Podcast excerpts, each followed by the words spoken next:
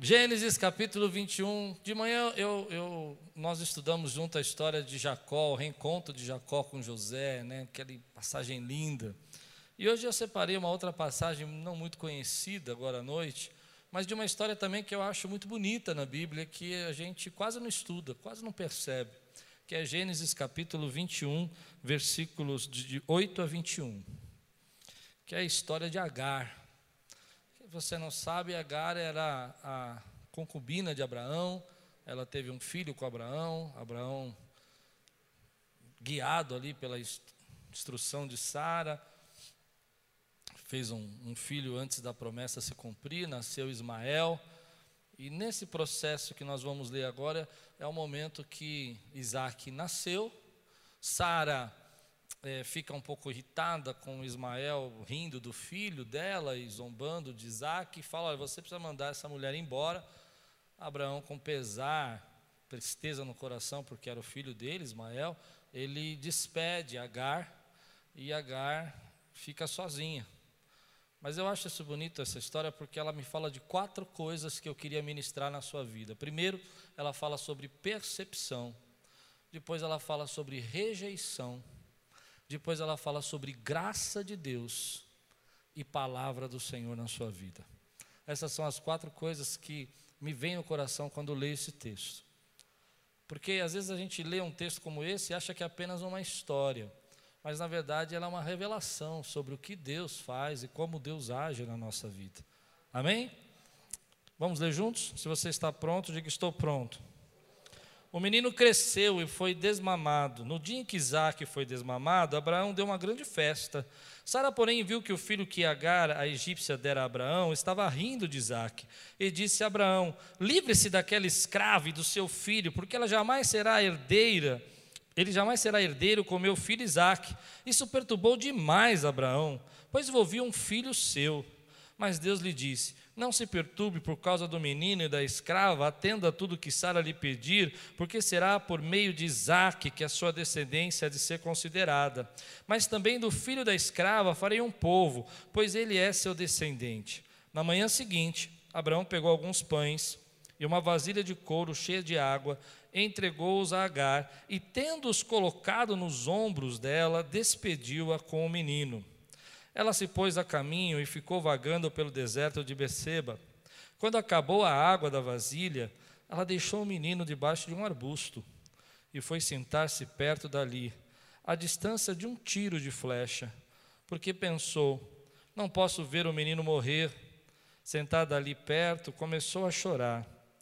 Deus ouviu o choro do menino. E o anjo de Deus do céu chamou Agar e lhe disse: O que aflige Agar? Não tenha medo, Deus ouviu o menino chorar lá onde você o deixou. Levante o menino e tome-o pela mão, porque dele farei um grande povo. Então, Deus lhe abriu os olhos. Diga comigo, Deus abriu os olhos. E ela viu uma fonte. Foi até lá, encheu de água a vasilha e deu de beber ao menino. Deus estava com o menino. Ele cresceu, viveu no deserto e tomou-se flecheiro. Vivia no deserto de Parã e sua mãe conseguiu-lhe uma mulher da terra do Egito. Vamos orar? Senhor, fala conosco. Traz a tua palavra ao nosso coração. Que ela venha agora de encontro às nossas necessidades, que ela venha, Senhor, alimentar aquilo que nós precisamos para esse tempo que estamos vivendo. O Senhor é o nosso refúgio, o Senhor é a nossa fortaleza, o Senhor é o nosso maior tesouro. Que venha agora o teu Espírito e nos sustente, Senhor, em nome de Jesus. Amém. A história de Agar é uma história triste, uma história de separação, de divisão, de Deus permitir que ela seja levada embora com seu filho. Abraão se despede de Ismael. Você sabe que eles vão ser o pai dos árabes e até hoje há esse conflito todo.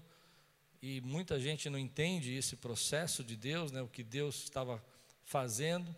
Mas é interessante que aquela mulher, depois de ter sido é, rejeitada e, e mandada embora, ela caminha por um período e fica ali andando, vagueando, sem saber para onde vai, sem direção. e ela chega um ponto que acaba a comida que ela tem no meio do deserto, acaba a água que ela levou, ela não sabe o que fazer, ela coloca o menino no chão e vai embora. E vai esperar a morte. E vai andando a um tiro de flecha, mais ou menos 50, 70 metros de distância, um pouco mais. E ela fica lá. O menino começa a chorar. E um anjo de Deus aparece. O anjo de Deus surge. E o que, que você imagina quando um anjo de Deus surge? Ah, eu imagino que quando um anjo de Deus surge, um milagre vai acontecer. Sabe, como se Deus chegasse e dissesse assim: Bom, a partir de agora vou fazer algo diferente, vou criar uma coisa e vou fazer. Mas o anjo não faz nada. Ele só vai lá. E é isso que me incomoda nessa história, porque ele não chega lá e não faz nenhuma mágica, ele não faz nada sobrenatural. Ele olha para ela e fala: Por que você está chorando, Agar? É, simples, porque eu estou chorando. Se eu fosse Agar, eu responderia: Eu fui banida da minha casa, eu não tenho o que comer, eu estou no meio de um deserto, eu não tenho como sobreviver aqui. Mas diz a palavra de Deus que o anjo entrega uma palavra para ela, dizendo que aquele menino vai, ter, vai ser uma grande nação também. E a Bíblia diz que então, e essa é a pregação, a primeira parte é a percepção, Deus abriu os olhos de Agar e ela viu uma fonte. A fonte sempre esteve lá. A fonte não foi criada naquele momento. A fonte não foi algo que o anjo veio e disse: Eis que farei a você uma fonte, ou você encontrará uma fonte. A Bíblia diz de outra maneira: diz que os olhos delas foram abertos. E às vezes, no momentos de dificuldades, no momento que a gente passa lutas, a nossa percepção é alterada. O socorro estava do lado dela, mas ela não podia ver, porque as lágrimas que estavam nos olhos dela impediam dela enxergar o que Deus já tinha preparado há muito tempo atrás. A percepção dela precisava ser diferente. Então, a Bíblia não diz que o anjo foi ali e disse: Olha, vou fazer algo para você, mas disse que ela começou a enxergar uma fonte.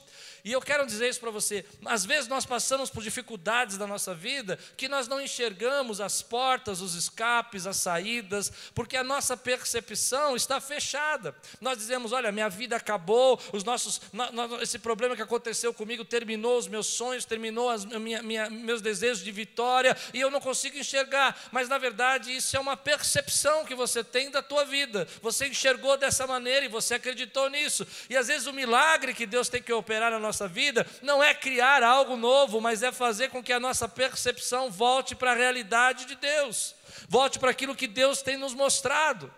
Às vezes nós enxergamos aquela maior tristeza da nossa vida, o maior problema que você já passou na sua vida, como o fim, mas na verdade Deus vem e toca o nosso coração e muda a nossa visão e faz a gente chegar que aquilo é um começo e não um fim. Eu vi uma história essa semana muito interessante. Uma moça, uma jovem, mais ou menos na década de 90, ela sofreu um, um acidente com aqueles carrinhos né, que voam com asas, aquele de asa delta, né, mas tem outro nome, esqueci. Paraglide lá. Ela sofreu um acidente com aquilo e ela ficou é, paralítica. E é interessante que quando ela entrou naquela situação, ela ficou triste, claro, como qualquer pessoa ficava, e ela precisou comprar uma cadeira de rodas. E ela comprou essa cadeira de rodas e ela percebeu que quem fazia cadeira de roda nunca tinha andado em uma. E ela disse: Olha, e ela era uma engenheira. E ela disse: Sabe uma coisa? Eu vou criar uma cadeira de rodas com um material mais leve, igual esses que tem aí nesses paraglides, nesses, nesses materiais leves para voar e vou fazer isso para que as pessoas possam ter mobilidade. Ela pegou a dor dela, mudou a percepção e começou a criar uma das maiores, ou se não a maior empresa de cadeiras de roda que existe. Que abençoou não uma pessoa, mas milhares de pessoas. Porque agora ela usou a percepção que ela tinha de sentar dentro de uma cadeira e saber como era difícil usar, com a experiência que ela tinha vivido, que ela tem aprendido e todo o conhecimento e gerou saúde, gerou vida. Às vezes, nesse tempo, Deus precisa mudar a nossa percepção. Você está dentro da sua casa, às vezes você está tão angustiado, triste, achando que a tua casa não é legal, e na verdade é a sua percepção da sua casa que precisa mudar. Porque você vai mudar de casas muitas vezes e não vai mudar a sua percepção, e o problema vai voltar até você. Quantas pessoas você conhece que fica esperando, por exemplo, não, o dia que chegar a aposentadoria eu vou viver, e quando eu me aposentar eu vou poder fazer o que eu quero, mas não sabe o que fazer, porque quando tinha condição de fazer, não está fazendo, está deixando passar a oportunidade. É interessante que naquele momento de dor, quando você acha que Deus vai operar um milagre, Ele simplesmente te faz enxergar aquilo que Ele já deixou preparado para você. Nós não conseguimos enxergar isso porque a dor impede da gente ver. Mas Deus mudou essa percepção. Eu me lembro que quando meus pais saíram de casa, a minha percepção era de ser um filho rejeitado, a minha percepção era de ser um filho abandonado, até que um dia eu entendi que meu pai saiu de casa para Deus me proteger. Assim como eu creio que Deus fez com Agar, porque se Agar ficasse lá, quem sabe Sara não ia dar um jeito de acabar com a vida dela, mas Deus estava protegendo. Ei, Deus me protegeu. E quando eu mudei minha percepção sobre por que, que eu tinha que passar aquela dor, mudou a minha vida. Eu comecei a entender que eu podia pregar sobre a minha dor para ajudar os outros. Porque você passou por dor também, e você sabe como é difícil. Todos nós já passamos por isso.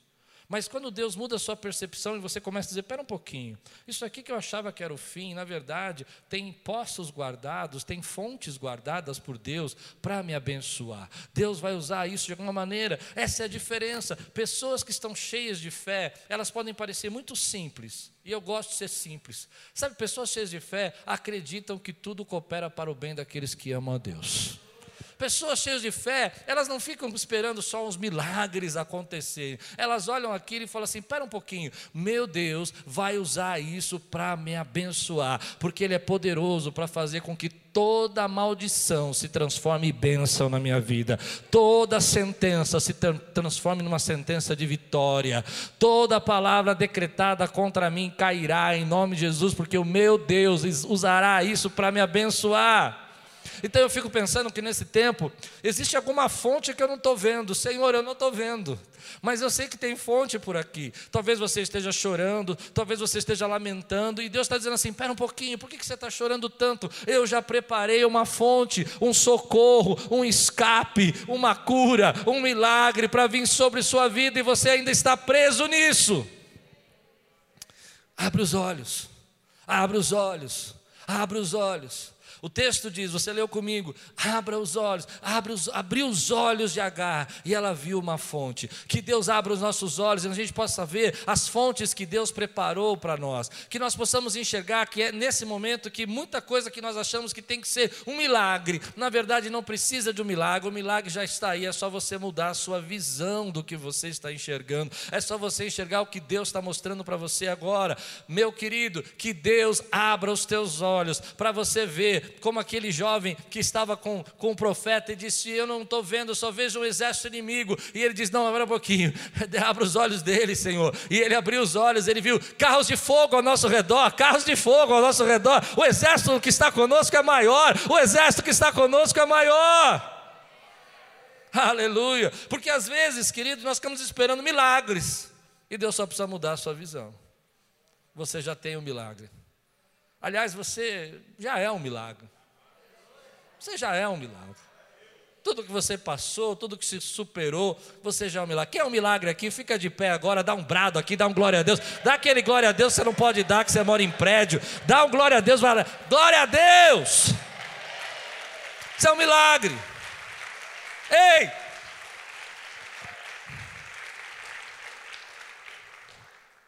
Olha para o lado assim, olha para baixo. Levanta a cabeça um pouco. Tem poços, tem fontes. Que Deus preparou para você. Tem fontes que Deus preparou para mim.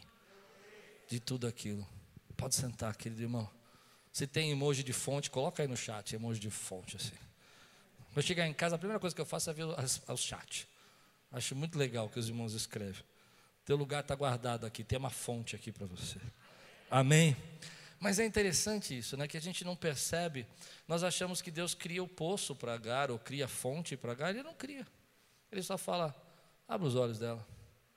Há, há momentos que a nossa dor é tão profunda, tão profunda que a gente não consegue enxergar o livramento. Eu não sei se você já passou por um momento da sua vida que você sentiu tanta dor por uma situação que você não consegue chegar ao livramento. E você reclama com Deus, você briga com Deus, você acha que é o fim, mas ainda não é o fim. Deus preparou uma fonte para você. Eu não sei o que é a fonte para você hoje, agora.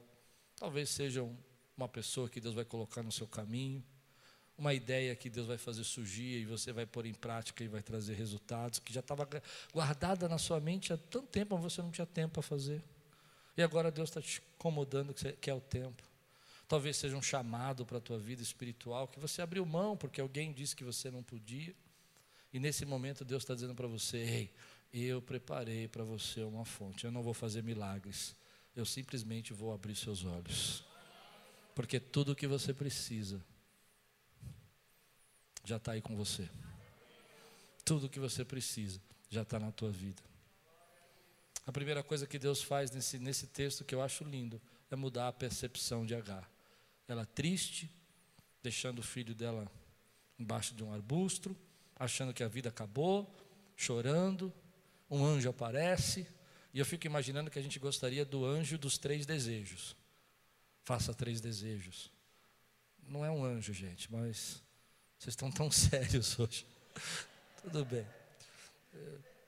Não é um anjo, mas a gente fica esperando isso. Na verdade, não faz. Ele fala assim: abre os teus olhos, olha o que você já tem, olha o que eu já te dei. 120 dias passaram dessa pandemia e você está aqui. Dá um glória a Deus por isso.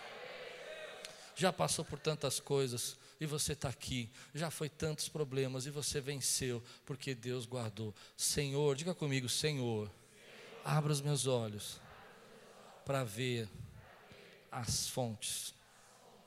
Aleluia. A segunda coisa que esse texto fala no meu coração é sobre a rejeição. Rejeição não é fácil. Só quem já foi rejeitado sabe o que é ser rejeitado.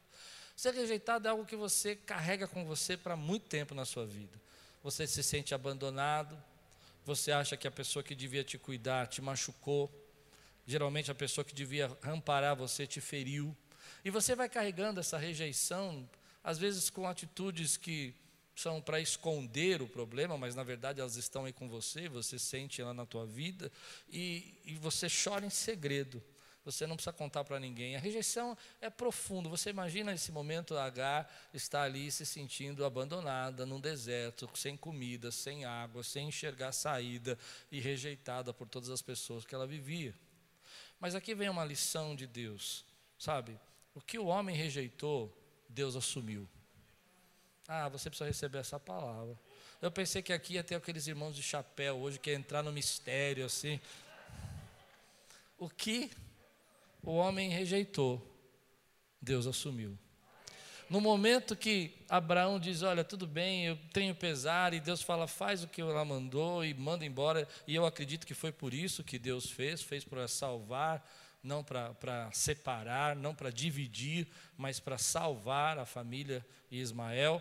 Na, nessa questão, eu vejo a glória de Deus, porque Deus diz assim: Eu vou assumir aquilo que todos estão rejeitando. Se você já passou por uma rejeição, você sabe o que eu estou dizendo. As pessoas que tinham que cuidar de você não cuidou, mas Deus assumiu o cuidado da tua vida. Ele te amparou, ele cuidou. Pessoas rejeitaram você, pessoas foram preconceituosas com você, pessoas te trataram mal, te trataram de uma maneira que você não, não era digno de ser tratado, e você carrega isso, mas é porque você não enxergou, a sua percepção não mudou, que Deus assumiu você. Deus está cuidando de você. Deus, no tempo todo, quando as pessoas disseram: Olha, não vou cuidar, não vou, não vou amparar, não me interessa a sua dor, não me interessa o que você sofre. Às vezes a rejeição de uma pessoa que nós amamos, às vezes a rejeição dos nossos pais, às vezes a rejeição das pessoas que nós servimos na igreja e você se sente rejeitado por isso, mas tudo aquilo que você possa se sentir rejeitado, a boa mão e a graça de Deus está ali para dizendo: Eu assumi você,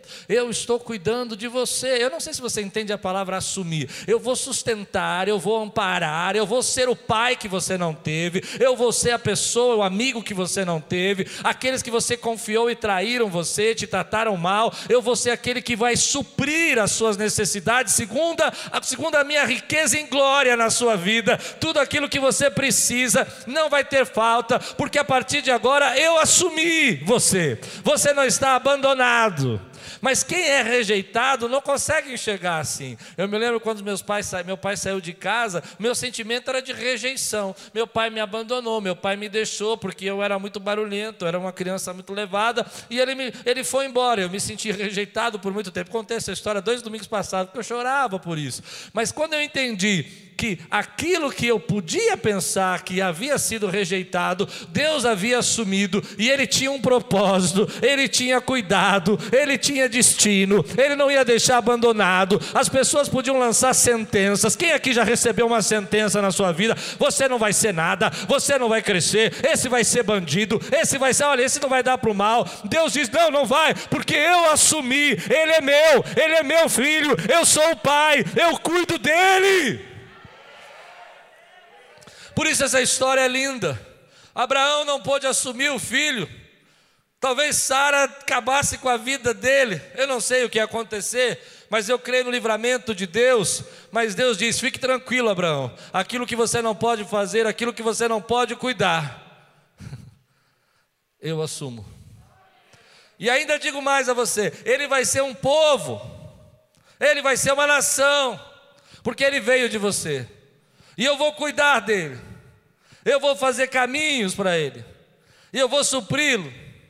Assim eu creio, querido, que todos nós aqui, hoje eu queria que cadeias fossem quebradas. E se você sente algum tipo de rejeição pela sua, sua cultura, pelo seu estudo, pelo aquilo onde você nasceu, seja o que for, meu irmão, seja o que for, entenda, você é filho amado de Deus e Deus está dizendo para mim e para você que aquilo que os homens rejeitaram, ele assumiu e ele diz: "Eu vou cuidar de você". Ah, mas os seus amigos foram embora quando você perdeu o que tinha. E Deus diz: não tem problema, porque você é o amigo que você nunca teve. Ah, mas o seu pai nunca te assumiu, nunca cuidou de você. Não tem problema, eu sou teu pai, eu sou teu Deus, eu sou teu pastor, eu cuido de você. Eu acho lindo isso. Porque às vezes a gente pensa que porque pessoas nos rejeitaram, Deus também nos rejeitou. A gente acha, porque nós estamos passando problemas na nossa vida, ou porque pessoas nos empurraram para dentro desses problemas, porque às vezes não, é, não, não, foi, não, foi, a nossa culpa, mas gente nos empurrou. Você não pediu para nascer, e de repente você está numa casa toda disfuncional. Você não pediu para estar tá nessa família, e de repente você nasce naquela família e você nem sabe por que nasceu ali. E aí você acha que você é uma casa e você não é. Deus diz: Ei, eu assumi e tenho mais, tenho promessas para você. Tenho promessas. Por isso essa história mexe muito comigo. Porque se eu não mudo a minha percepção, eu não enxergo que Deus assumiu. Se eu continuo com a percepção de que eu fui rejeitado, abandonado, que eu não tenho futuro, que eu não tenho destino, que depende ah, daquelas pessoas que me deixaram, da, é, que, que Abraão era o meu mantenedor e agora não tenho mais mantenedor. Meu querido, eu não sei para quem eu vou pregar agora, mas eu sinto que é para você. Recebe essa palavra. Você não tem mantenedores homens, quem sustenta a tua vida é Deus. Não é o teu trabalho, é Deus que sustenta. Se essa porta fechar, Ele abre outra porta, Ele é poderoso para fazer. Deixe-o ir. Deixe-os ir. Porque Deus está trazendo coisas novas para você, porque Ele nunca rejeitou você. Às vezes você acha que o teu mantenedor é aquela pessoa. Eu, graças a Deus, tenho isso no meu coração. Nunca acreditei que homens eram meus mantenedores. Eu acredito que quem me mantém é Deus, quem te sustenta é Deus, quem te dá saúde é Deus, quem te dá virtude é Deus, quem te dá sabedoria, quem te dá poder para fazer as coisas é Deus. Então, se você é sustentado por Deus, levanta a tua mão e dá um glória a Deus, porque olha, Ele nunca falha. Ele, homens podem falhar, papai e mamãe podem esquecer o teu nome, diz a Bíblia, mas Ele jamais vai esquecer o teu nome, porque Ele escreveu na palma da mão dele. Está escrito lá o teu nome, Klaus, está lá. Por quê? Porque Ele escreveu o teu teu nome na palma das mãos. Ele fala: Tu és meu, eu te escolhi. Antes que você estava no ventre da sua mãe, eu te chamei pelo teu nome e disse: Tu és meu. Aleluia! Se você crê, dá um glória a Deus aqui. Ei, eu sinto a presença de Deus aqui. Meu irmão, como isso é poderoso! Ah, ninguém pode parar você. Eu sei que você não vai entender isso que eu estou dizendo, a não ser você mesmo. Se você não mudar a sua percepção, se você continuar chorando, os olhos cheios de lágrimas não conseguem enxergar o que Deus está fazendo de novo. Precisa deixar Deus enxugar as lágrimas. E aí você começa a entender. Para mim foi libertador entender que quem me sustentava não era Abraão, quem me sustentava era Jeová Jireh, o Deus da provisão. Isso é muito bom. Trouxe cura para a minha vida. Eu creio que traz cura para a sua vida. Quando você começa a entender, querido, ah, mas aquela pessoa te mandou embora. O que vai ser da sua vida? Ei, quem te sustenta é Deus. Dobra teu joelho, começa a orar. Deixa Ele fazer as transformações que Ele quer fazer na tua vida. Não retarde o processo. Não fique chorando muito tempo embaixo da árvore. Deixa Ele abrir os teus olhos. É duro. É duro você entender. Você pensa que é fácil viver no deserto? Não é fácil, mas Deus está mandando suprimento e graça para a sua vida. Quem pode dizer amém por isso? Ah! Me deixe mais fundo sobre rejeição. Posso ir mais fundo? Esse é um espírito que a gente precisa quebrar. Não, não adianta, querido. Eu me lembro que quando as pessoas saíam da igreja, eu me sentia rejeitado. Até o dia que eu entendi que não tem várias igrejas, só tem uma igreja. Não, você não entendeu o que eu disse. O rebanho muda de aprisco, mas só tem um rebanho. Tudo bem, tem uns. Não vou falar nisso, vai, deixa. Temos misturado, vai. Deu para entender os misturados, né? Não tem os misturados? Tem um joio lá, todo mundo já viu a história do joio, né? Vou separar os cabritos das ovelhas. Lembra disso? Jesus, Jesus falou isso, né? Vocês lembram?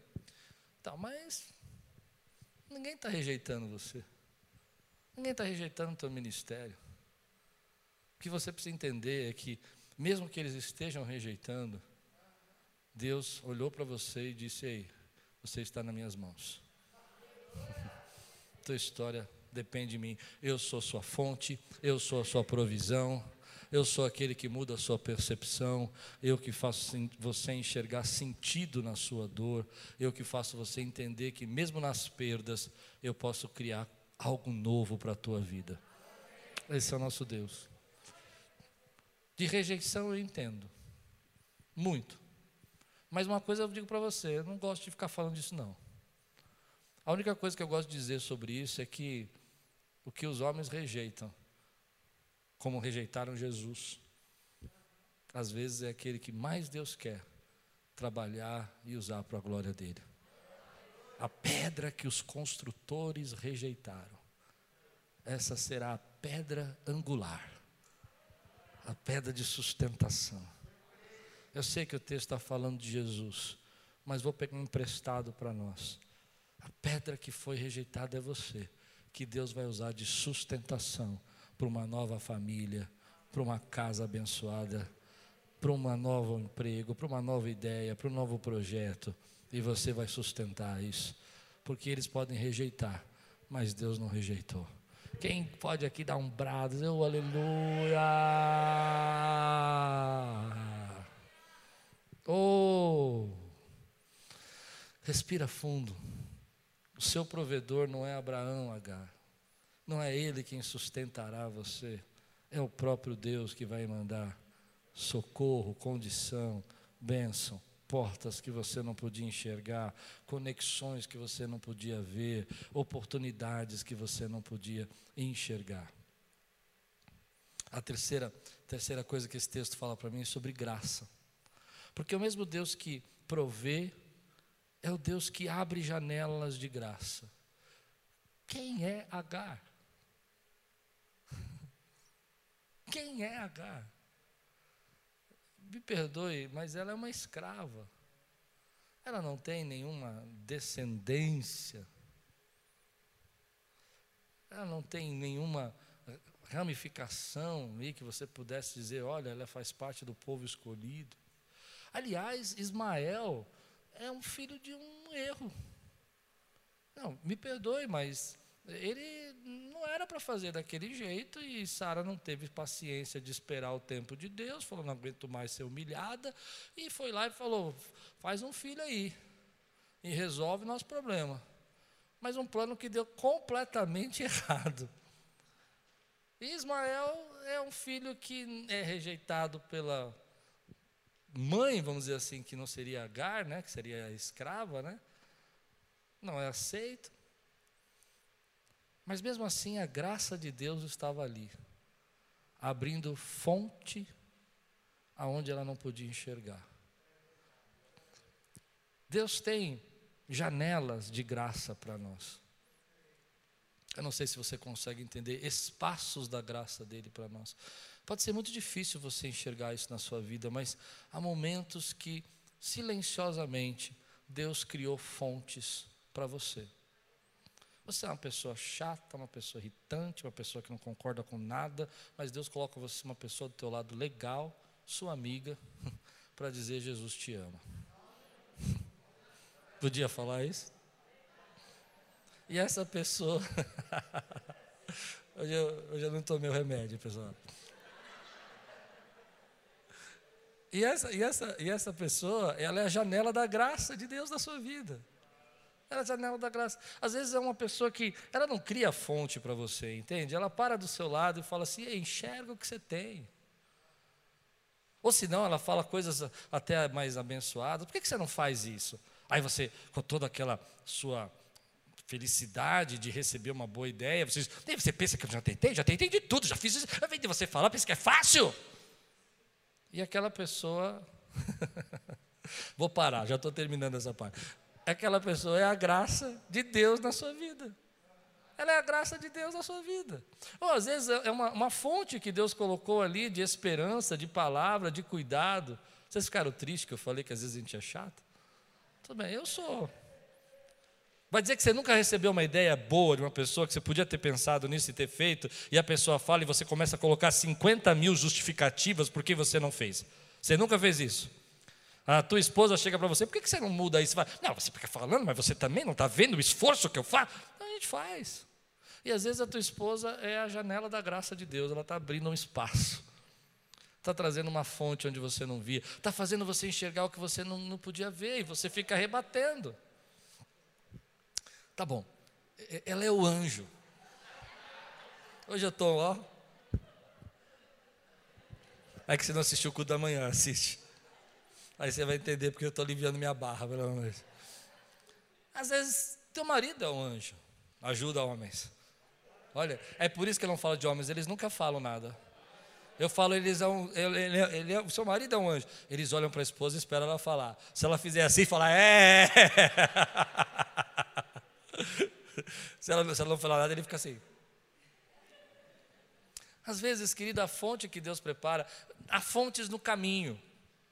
Há pessoas que Deus coloca no nosso caminho para mudar a nossa percepção, para mudar a nossa visão, fazer a gente enxergar, para mostrar que toda essa rejeição que você sente, ou esse abandono, essa tristeza, Deus continuou cuidando de você e que Ele deixou pequenos escapes pequenas janelas, pequenos espaços da sua graça. Às vezes foi uma, uma oportunidade que Ele te deu na escola, às vezes foi a faculdade que você entrou, que você achou que não ia conseguir fazer, às vezes foi os próprios amigos no colégio, no colégio que deram, disseram para olha, você é incrível. Eu não sei, mas eu vejo na minha vida que Deus, em vários momentos que eu achei que eu estava sozinho, haviam janelas da graça de Deus.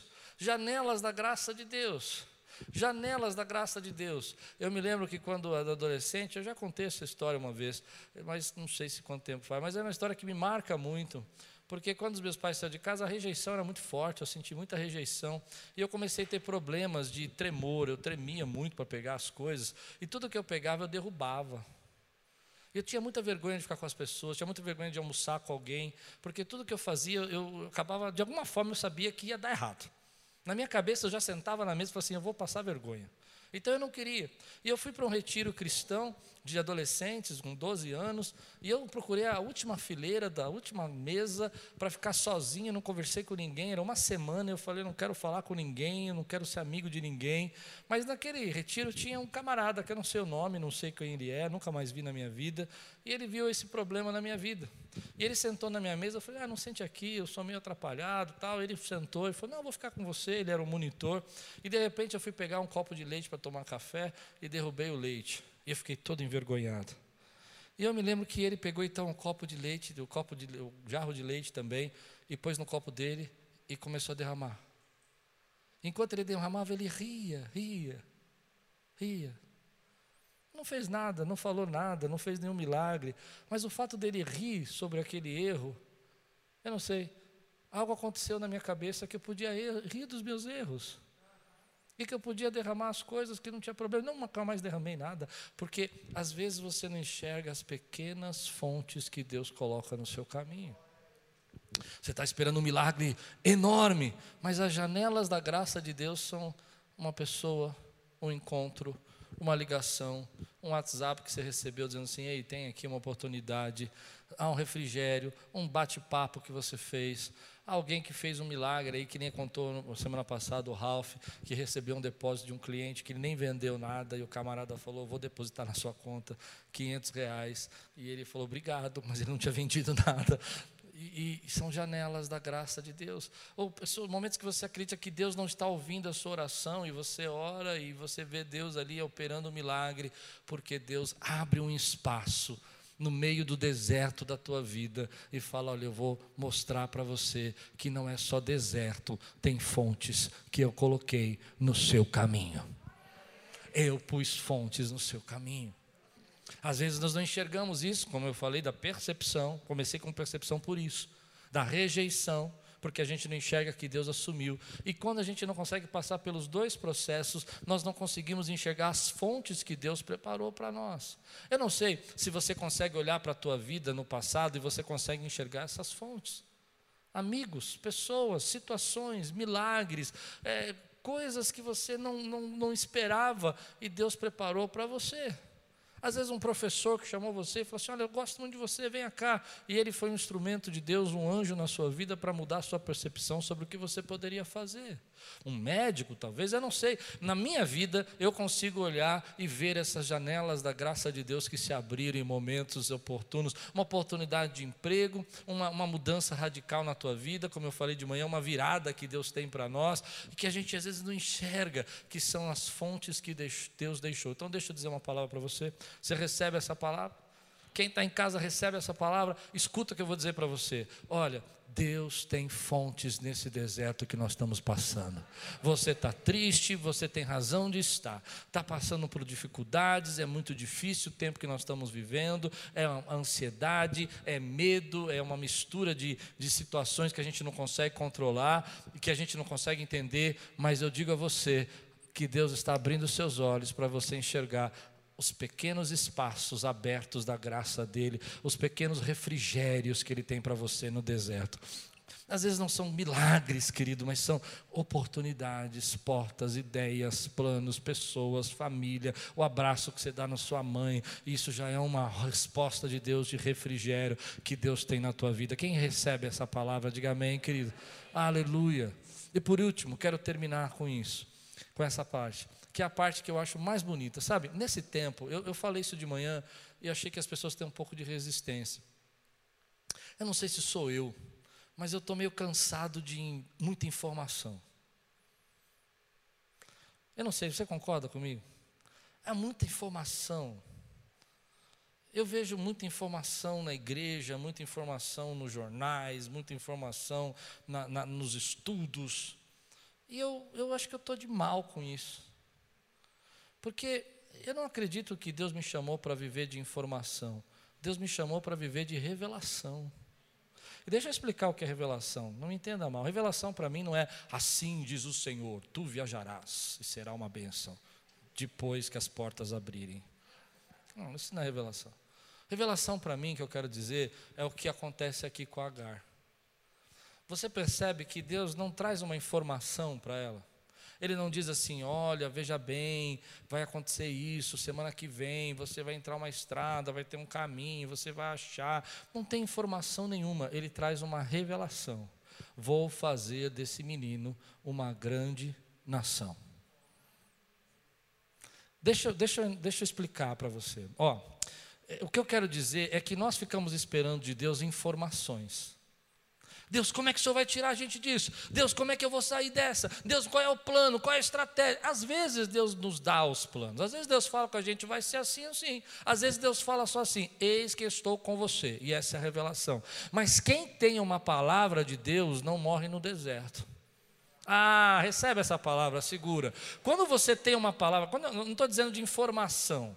Eu não sei como nós vamos sair desse processo, eu não sei quando essa pandemia vai acabar, mas eu sei que eu tenho uma palavra de Deus. E se eu tenho uma palavra de Deus, eu atravesso o deserto. Às vezes nós estamos tão é, é, enamorados pelas informações que nós estamos esquecendo de buscar a revelação de Deus para a nossa vida hoje. O que Deus quer fazer na tua vida hoje? O que Deus está preparando para você hoje? Eu me lembro de uma vez ouvindo um pregador, é, acredito que foi o meu irmão pregando, e aquela história que ele contou marcou muito a minha vida. Ele disse que ele tinha que tomar uma grande decisão, ele tinha que mudar o rumo do ministério dele, e ele começou a orar. Eu nunca mais esqueci essa história porque me impressionou o que ele disse. E ele disse que ele entrou no quarto, fechou a porta e falou: Deus, eu só saio daqui quando o Senhor falar comigo. Mas ele achou que Deus ia ficar impressionado com essa frase e que ia falar com ele rapidamente. Que ele ia entrar no quarto, fechar a porta, dobrar o joelho. Eu só saio daqui quando o Senhor falar comigo. E passou uma hora, duas horas, três horas, quatro horas. O dia começou a raiar. E de repente ele falou: Deus, o senhor não vai falar comigo? O dia está raiando. E aí Deus trouxe uma palavra. E baseado naquela palavra, foi a alavanca que ele precisava para tomar um novo rumo na vida dele. O que eu quero dizer para você é que você precisa entender que Deus te sustenta, que Ele vai abrir os seus olhos, que Ele já preparou fontes no seu caminho, mas que você precisa viver segundo a palavra dEle, segundo aquilo que Ele traz para o teu coração. Porque quem tem uma palavra, querido, não desiste. Quem tem uma palavra, eu, eu vou fazer de você, desse menino, uma grande nação. E aquela palavra que ela recebeu vai atravessar o deserto. Ela não vai receber milagres. A gente não sabe como ela vendeu, como ela andou no deserto. A Bíblia não conta histórias para nós mais profundas, porque a Bíblia não nos dá informação, ela nos dá revelação. Deus está falando comigo que é tempo de você ter essa revelação de Deus para a tua vida. Ele tem um propósito para você. Ele tem um chamado para você. Ele tem fontes no deserto. E quando você recebe essa palavra de Deus, você já recebeu uma palavra de Deus que você se levantou quando você ouviu a voz de Deus, não é assim que acontece? É, eu me lembro que quando eu queria casar, eu pedi para Deus falar comigo, e quando Deus falou comigo que era Lupe, eu me levantei e rapidamente as coisas começaram a acontecer e nós casamos. Porque quando você está debaixo de uma palavra, eu não, eu não sei como isso já, já aconteceu na sua vida, mas eu sei que já aconteceu. E é isso que sustenta. É isso que sustenta. Eu estava conversando com Deus nesse processo e falando para Deus: Deus, olha, tem tudo isso está acontecendo, o que, que o Senhor tem para mim? Aí Deus falou para mim: lembra que a gente combinou de fazer algo ano que vem? Eu não sei o que Deus tem para mim, querida, eu não estou dizendo que. Mas só o fato de eu saber que eu tinha uma coisa marcada com Deus em 2021, eu não sei o que vai acontecer, entenda isso. Já me alegrou o coração. Você tem coisas marcadas com Deus para o ano que vem, Ei, quem recebe essa palavra? Quantos aqui hoje, deixa eu fazer uma pesquisa, já receberam uma palavra de Deus alguma vez? Quando eu digo palavra, não é que apareceu um anjo assim, vestido de branco, e disse assim diz o Senhor. Não, não é, não é isso. Não é isso. Não, não é tanto. É algo que você sente dentro do seu coração queimar da tua vida e você fala: Ei, eu sinto que Deus está falando comigo, que eu tenho que ajudar, que eu tenho que fazer isso, que eu tenho que me levantar, que eu vou ser a fonte de alguém, eu vou ser a resposta da oração de alguém. Pô, marquei um compromisso com Deus sobre isso e eu vou cumprir. Deus me disse que Ele vai fazer isso na minha família. E quando você recebe essa palavra, querido, a força que você não tem para atravessar o deserto surge sobre a sua vida. Por isso eu quero ser guiado nesse tempo pela revelação que Deus tem para nós. Deus está dizendo para nós coisas grandes. Há pessoas que precisam ser salvas, há gente que precisa ser ajudada. E sabe a palavra que Deus fala sempre no meu coração? Quírios, você é a resposta da oração de alguém. Vocês são a resposta da oração de alguém. Tem gente orando por comida, vocês são a resposta da oração dessa pessoa. Tem gente orando por libertação, vocês são a resposta da oração. Tem casais orando por reconciliação, vocês são a resposta da oração de alguém. Tem crianças precisando de um socorro porque não estão recebendo alimento espiritual dentro de casa, vocês são a resposta da oração de alguém. E quando você recebe essa palavra, você atravessa o deserto, você passa pelos problemas. Porque quem tem uma palavra de Deus não desiste. Quem tem uma palavra de Deus não se entrega. Quem tem uma palavra de Deus não esmorece. Eu não sei, eu não tenho a informação como ele vai fazer, mas eu tenho a revelação que Deus nos levantou nesse bairro para ser a resposta de oração de alguém. Se você crê, fica de pé no teu lugar, levanta a tua mão aí e fala: "Ei, eu posso ser a resposta de alguém, porque eu tenho um Deus que me sustenta, porque eu enxergo poços, porque eu vejo fontes, porque eu sei que ele é o Deus que não me rejeita e eu sei que Ele tem uma janela de graça, uma bênção aberta para mim. Aleluia. Ah, eu não sei, querido, o Espírito Santo fala no meu coração. Deixa Deus falar com você. Eu estou preocupado, sabe? Eu estou preocupado com essas. Eu sei que eu não devia estar, isso não é um problema meu, mas eu estou com milhares de pessoas que estão se enchendo de informação, mas não estão buscando a revelação de Deus para a sua vida. Estou preocupado com isso, sabe? Eu não sei porque esses dias isso tem me incomodado muito. Pessoas querendo descobrir a cor da capa de José, discutindo se era uma fonte, era um poço que a tradição judaica diz que ela encontrou um poço. Na nossa Bíblia está escrito que foi uma fonte. Os árabes dizem que quem foi esse menino foi Isaac, que Ismael ficou com Abraão. Não sei se está entendendo o que eu quero fazer. Nada disso me interessa, me interessa que Deus não rejeita, que Deus supre, que Deus abre fontes. Porque o texto não está preocupado em falar isso, o texto está preocupado em revelar Deus para nós. Eu não sei se você consegue ir comigo nessa profundidade que eu quero ir. O que eu quero dizer é que não é que isso não é importante, você saber se é fonte, mas o mais importante é você entender o que Deus quer revelar. Porque senão não tem sentido eu ficar contando história de Agar para você, uma mulher que viveu há milhares de anos atrás aí. O que faz sentido eu contar essa história é porque ela revela Deus. E quando ela revela Deus, ela me mostra que essa história foi registrada para você entender e eu entender que Ele assume o que os que rejeitaram, que Ele abre caminhos e põe fontes quando você acha que não há mais esperança, que Ele tem uma palavra para você e pela palavra você vai ser sustentado. Esse é o nosso Deus e Ele não muda, Ele não muda, Ele não muda. Por isso eu posso contar uma história de dois mil anos atrás ou mais, mais, quatro mil anos, três mil anos e meio atrás. E eu posso contar essa história para você, porque eu não estou contando a história de Agar, eu estou contando a tua história, a tua história com Deus. E o Deus que escreveu a tua história, e o Deus que guardou você. Eu não estou falando isso para ninguém, não estou falando para outras igrejas, eu estou falando para mim. Não, você entende isso? Eu não estou criticando ninguém, não é isso, não é meu papel. Eu não tenho, eu não sou juiz de nada. O que eu estou dizendo é que hoje você precisa de uma revelação de Deus. Porque quando você tem uma palavra de Deus na tua vida, quando diz, Deus diz assim: vá e eu vou com você, e eu vou estar com você. Como disse para Jacó de manhã que nós lemos o texto: e eu estarei com você no Egito, eu vou com você. Quem tem uma palavra que Deus vai com ele para o Egito não teme. Jacó pegou as coisas dele e foi para o Egito, porque ele tinha uma palavra de Deus. Mas é interessante que ele só vai depois de buscar uma palavra de Deus. Deus está falando com você nesse tempo. Se agarra a essa palavra. Mas eu não sei como Deus vai fazer, mas Ele disse que faria.